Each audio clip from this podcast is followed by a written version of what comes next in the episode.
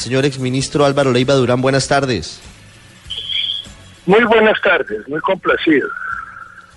Doctor Leiva, lo decía a los oyentes hace un rato, la mayoría lo deben recordar, pero quizás los más jóvenes no, y por eso es muy importante dar ese contexto histórico. Usted lleva tal vez más de 30, casi 40 años intentando llevar a un acercamiento que por fin desemboque en la firma de un acuerdo de paz con los grupos guerrilleros y en este caso con las FARC.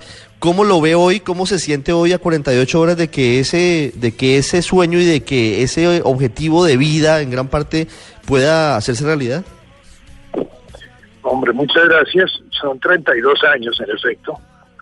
Y desde el 84 tratando de buscar soluciones. Algunas se lograron, otras no y primero con el Quintín Lame, con el PRT, con el EPL, eh, están los diálogos de Caracas, los diálogos de Tlaxcala, con la coordinadora guerrillera, en fin, un número de, incluso con el M-19 desde la época de la liberación de Álvaro Gómez.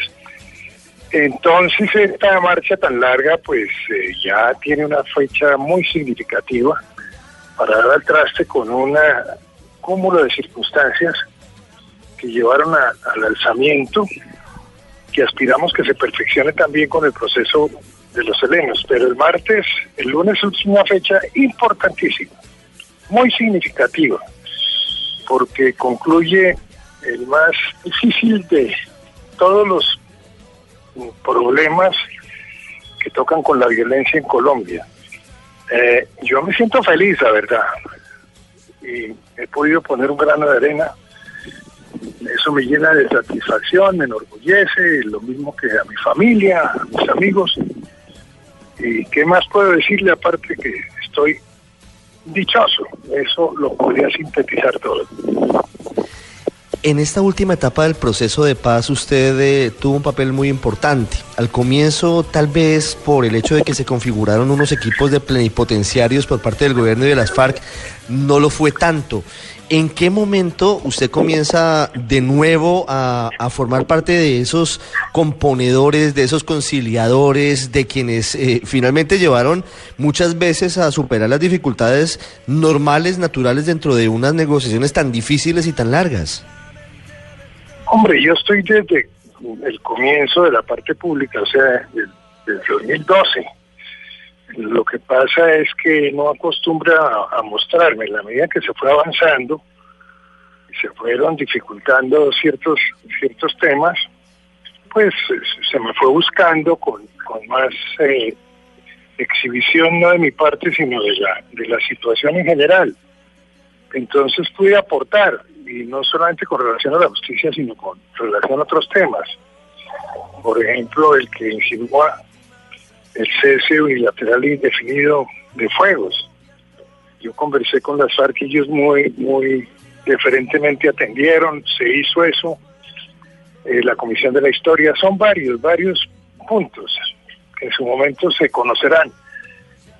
El, tema de la justicia, ahora el último cónclave, la firma en con Ban Ki-moon.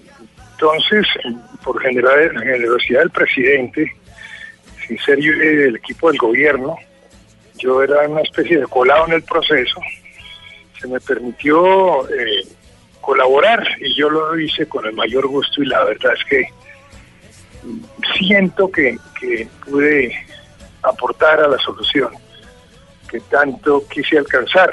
Entonces, eh, yo debo públicamente reconocerle al señor presidente que fue generoso y siempre lo recordaré con admiración y respeto. Yo tengo tres preguntas, algunas históricas, porque, porque es muy importante saber de dónde venimos para saber si realmente hoy estamos ante un hecho pues tan importante y algo hacia el futuro. Pero primero quiero preguntarle sobre esos puntos del pasado, doctor Leiva. Usted que, que habló tantas veces con Tiro Fijo, que habló con Alfonso Cano, que estuvo eh, con ellos eh, compartiendo, incluso pues eh, con divergencias políticas, por supuesto, pero hablando con ellos, ¿cómo mira hoy la diferencia que hay entre esas FARC del 84, del 91 y las FARC de hoy? Yo diría que más que una que una modificación en, todo eso, o sea, hay una línea, una línea que, está atendida, es decir, hay un continuo, una continuación. Ellos repiten sus conferencias, la última, la décima. Eh, lo que han cambiado son las circunstancias, son las circunstancias. Pero yo tengo que decirlo, hoy con Manuel Marulanda siempre conversé fue de paz. Con Jacobo Arena siempre conversé fue de paz. Con, con todos los de la época, yo a mí lo que me vincula a, los procesos de ellos es el tema de la paz no el tema de la guerra, el tema de la paz en función de darle solución al conflicto interno, como lo hice en su momento con el cura Pérez del ELN y con los comandantes de los helenos, eh, con quien aspiro a reencontrarme a ver si se puede empujar también. Pero yo diría que el pensamiento de hoy de las FARC, que tiene que ver con el sector eh, agropecuario, con el sector de la tierra, con tema de las víctimas, con el tema de... Es, es fundamentalmente eh, la... No digo que en, todas las, en todos los matices, ni más faltaba, ¿no? eso sería ridículo, pero que sí obedece la conclusión a los orígenes. Es decir, si en 1964 se habló sobre el primer manifiesto guerrillero de la tierra, ese manifiesto del 64 ellos consideran que fue atendido Ahora, pues estamos hablando del 2016 en el punto uno de los acuerdos de La Habana. Ese es el valor que tiene esto. Por eso se puede decir que concluye todo un episodio histórico de alzamiento en armas y eso tiene que satisfacer los anhelos de los colombianos. Hay otro episodio en el que usted eh, estuvo pues con una participación muy activa y es un episodio muy doloroso y es el relacionado con la búsqueda en su momento en las selvas del suroccidente de Colombia de los restos de los 11 diputados del Valle que fueron asesinados en cautiverio. Recuerdo muy bien que en su momento usted recibió la autorización de la guerrilla, fue con el Comité Internacional de la Cruz Roja, en una labor penosísima y dolorosísima, a recoger los cuerpos de esos hombres que fueron secuestrados de la Asamblea del Valle en el año 2002. Yo quiero que le cuente a los oyentes lo que, lo que sintió después de ese momento tan, tan difícil con la reconciliación que hace exactamente dos semanas. En este momento, cuando estamos usted y yo hablando, hace 15 días estaban usted también presente en Cuba en esa ceremonia de reconciliación y de perdón entre los victimarios que nunca van a dejar de ser las FARC porque ese hecho pues no va lamentablemente a poderse reversar y los familiares de los diputados ese momento significativo para un país que hoy está ansioso de perdón y de reconciliación, aún a pesar de las circunstancias más horrorosas que ha tenido la guerra. Sí, yo recuerdo eso como un hito en todo mi proceso. Yo ya había visto bombardeos, actos de desplazamiento, eh, había visto muertos tendidos, eh, toda serie de, tragedias, había ido por secuestrados, había logrado, yo diría un número alto de liberaciones, más de 120, 130, sin hacer ruido, pero evidentemente se logró. Y este acto horrible que todos deploramos y que todavía sentimos, eh, pues me tocó vivirlo desde su inicio, porque antes de las muertes, como yo estaba tan vinculado, los familiares me buscaban mucho. Yo les abrí la puerta de mi casa, y ellos me abrieron sus puertas de sus, de sus hogares. Y estuvimos varios años buscando el intercambio humanitario hasta que viene la fatídica noticia.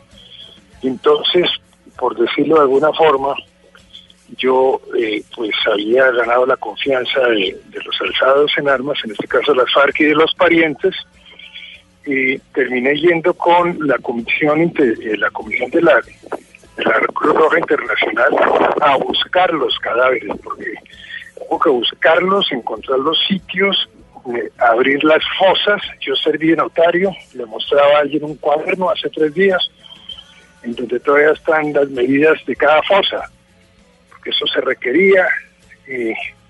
digamos que las normas internacionales señalan la profundidad de cada una de las fosas, a qué profundidad se encuentra, su largo, su ancho, la manera como está el cadáver, en qué lado, cómo reposar las manos, cómo está cubierto. Todo eso al detalle y naturalmente después tener que abrir un helipuerto en la selva, llevar eh, a los cadáveres a sus, a sus eh, forros blancos, eso, y se, en el helicóptero entregarlos en Cali. Una cosa absolutamente espantosa, el llanto colectivo. Y dio la circunstancia de que estando últimamente en La Habana, me encontré que habían llegado los parientes, hijos, esposas, sobrinos, hermanos de los eh, diputados eh, eh, asesinados para efectuar un encuentro de explicación de por qué lo hizo, qué sentí yo, por qué, por qué sucedieron estos hechos.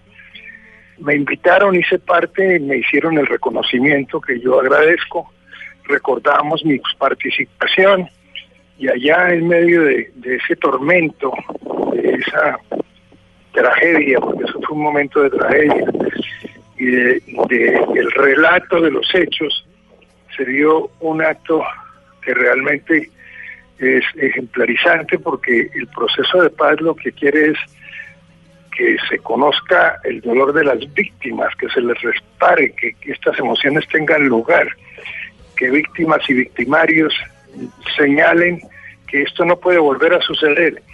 Y dando un ejemplo hermosísimo, después de toda suerte de, ¿qué les digo yo?, de sindicaciones, de llantos y demás, se dieron un abrazo que me hizo a mí llegar a la conclusión de que bien había valido la pena dedicarle 31 años a esto. Fue una cosa hermosa y tiene que ser un ejemplo porque el proceso de paz no es solamente el de poner las armas, sino el de reconstruir el tejido social. No voy a decir que para olvidar, no se olvida, y esa es la base de la no repetición.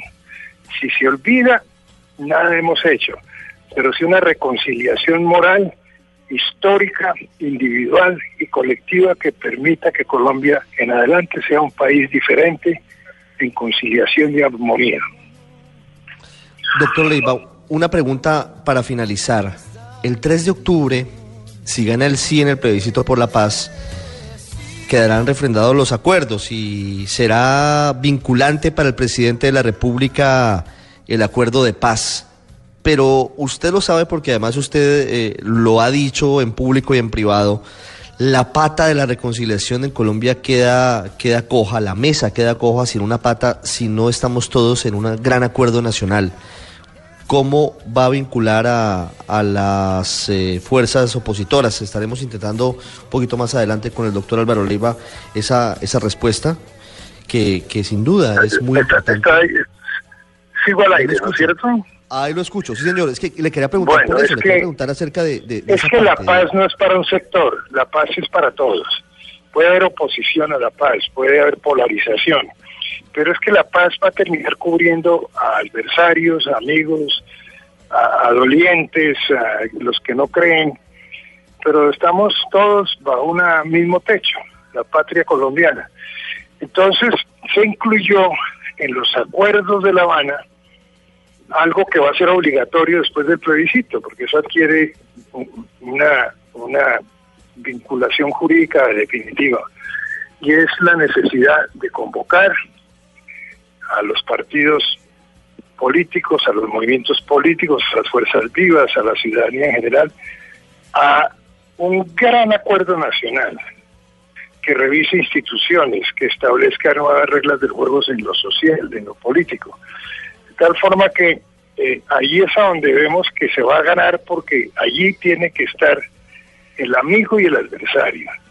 Y naturalmente en el proceso tiene que entrar el centro democrático, eh, los, eh, los escépticos, los adversarios, los que no creen y los que sí creen y los que apoyaron, porque es un nuevo país, y naturalmente tenemos que aterrizar todos y ver ¿Qué sigue después de ese sí? Viene la implementación, el seguimiento, eh, en fin, posibilidades económicas. Se, ya se ha dicho que solo con la firma de la paz comienza a crecer económicamente el país. Algún estudio en el que yo he participado muestra que a muy corto plazo el Producto Interno Bruto puede ah, eh, crecer en tres puntos. Estaba yo en la Macarena hace cuatro días y me vi extranjeros. No estoy hablando de panameños y de ecuatorianos, franceses, alemanes, todos presentes por primera vez desde el cese de hostilidades solo en función de Caño Cristal. Aquí los colombianos vamos a redescubrir el país y a darnos un abrazo que consolide la paz y el futuro mejor para todos. Doctor Álvaro Leiva, muchas gracias por estos minutos con los oyentes del radar en Blue Radio. No, a usted muchas gracias por haberme invitado. Espero que haya podido satisfacer sus inquietudes y mi saludo de paz y de concordia a todos sus radioescuchas.